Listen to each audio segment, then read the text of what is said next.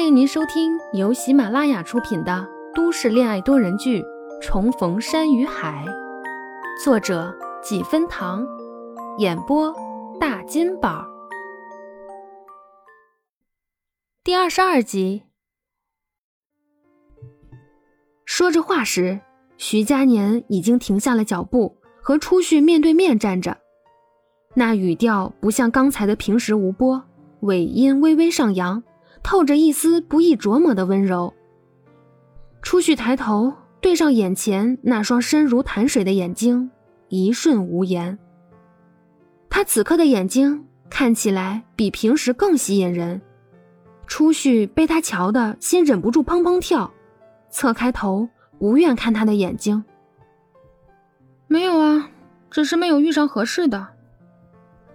徐佳年也没指望初旭会给他一个肯定的答案，看他一脸心虚的样子，轻描淡写的低低应了一句：“那就好，过去的事就过去了，以后……对，过去了。”话还没说完，初旭再次打断，他心口微滞，有点难受，深呼了几下，才装作不在意的继续说：“过去那些年少无知的事，谁还记得多少？”早忘记了，以后我们就当新朋友相处吧。徐佳年低头沈笑，没开口解释。初旭想了想，伸出手，开始重新自我介绍：“你好，我是初旭。”他挑眉，初旭不明白这挑眉的意思。见他半天没回应，他刚想放下手时，结果下一秒手掌被人轻轻握住。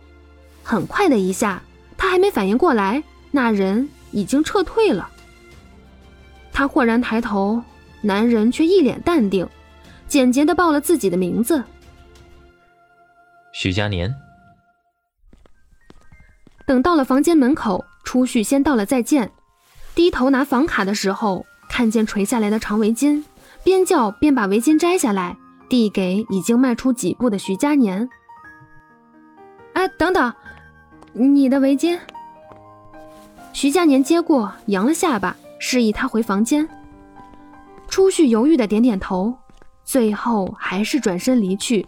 徐佳年也转身，结果才没走几步，初旭还是没忍住叫住了他。徐佳年，他的声音软软的，有点像以前他逗他时，他气急败坏追着打，却反被制服。然后软着嗓子跟他求饶。徐佳年心绪微晃，胸膛里的那颗心扑通扑通剧烈的跳着。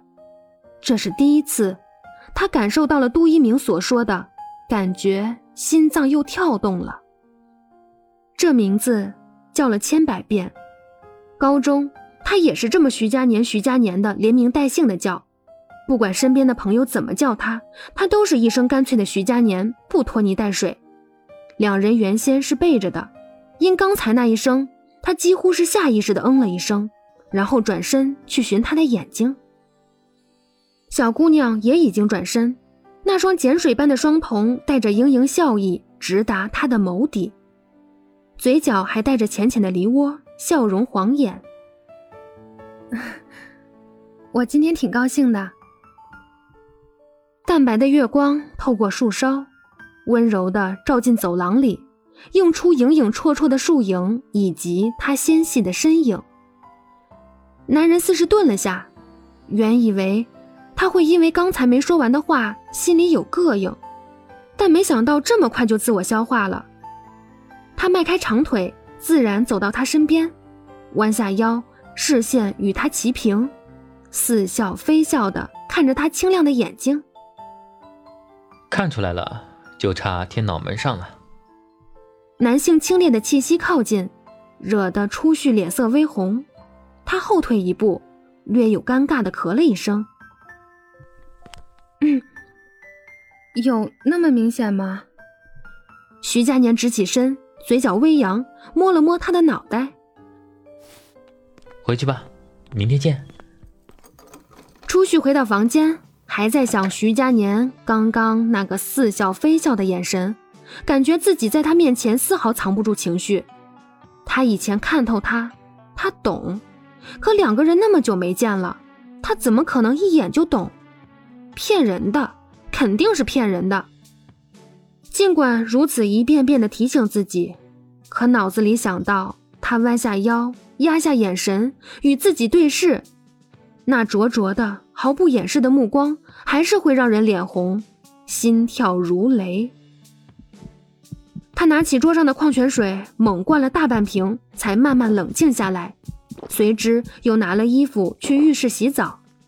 洗完澡，躺在床上玩手机，顺手打开了微信。妈呀！一下子跳出了二十多条留言。初旭很少发朋友圈，就算有，大多也都是和工作有关，展现一下最新的策划设计成果。偶有几次生活感慨的，好友也最多给他点个赞。很少这样齐刷刷的给他留言，重点是这样一溜下来，留言还是一样的。几人归我不知道，反正徐佳年是归了，请初大小姐高抬贵手，把徐大神请到群里来。全都是他的高中同学评论的。初旭看着那一排一模一样的留言，头都要大了。这个宋清浅果然靠不住。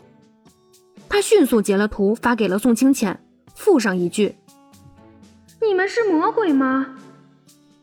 宋清浅也回得快，一本正经的装无辜：“哎，我只说徐佳年回来了，又没说你和他联系上了。”说：“那他们怎么给我这么留言？”主要是你们俩高中时太好了，他回来了肯定会找你啊。你又在这个时候发这么一条，不是明摆着告诉大家，对于他的归来你很开心、很期待啊？你理解能力什么时候变这么强了？就这么一句就能理解出我很期待、很开心？你语文课代表吗？宋清浅忍住笑，这次直接发了一段语音。我来给你分析一下我的理解，我刚才已经做了功课。这句“不知乘月几人归”是出自唐朝张若虚的《春江花月夜》，说的呀是游子思归之情。哇哦，男主好帅呀！本集已经结束了，我是宋清浅的扮演者梦境边边，快来评论区跟我一起互动吧。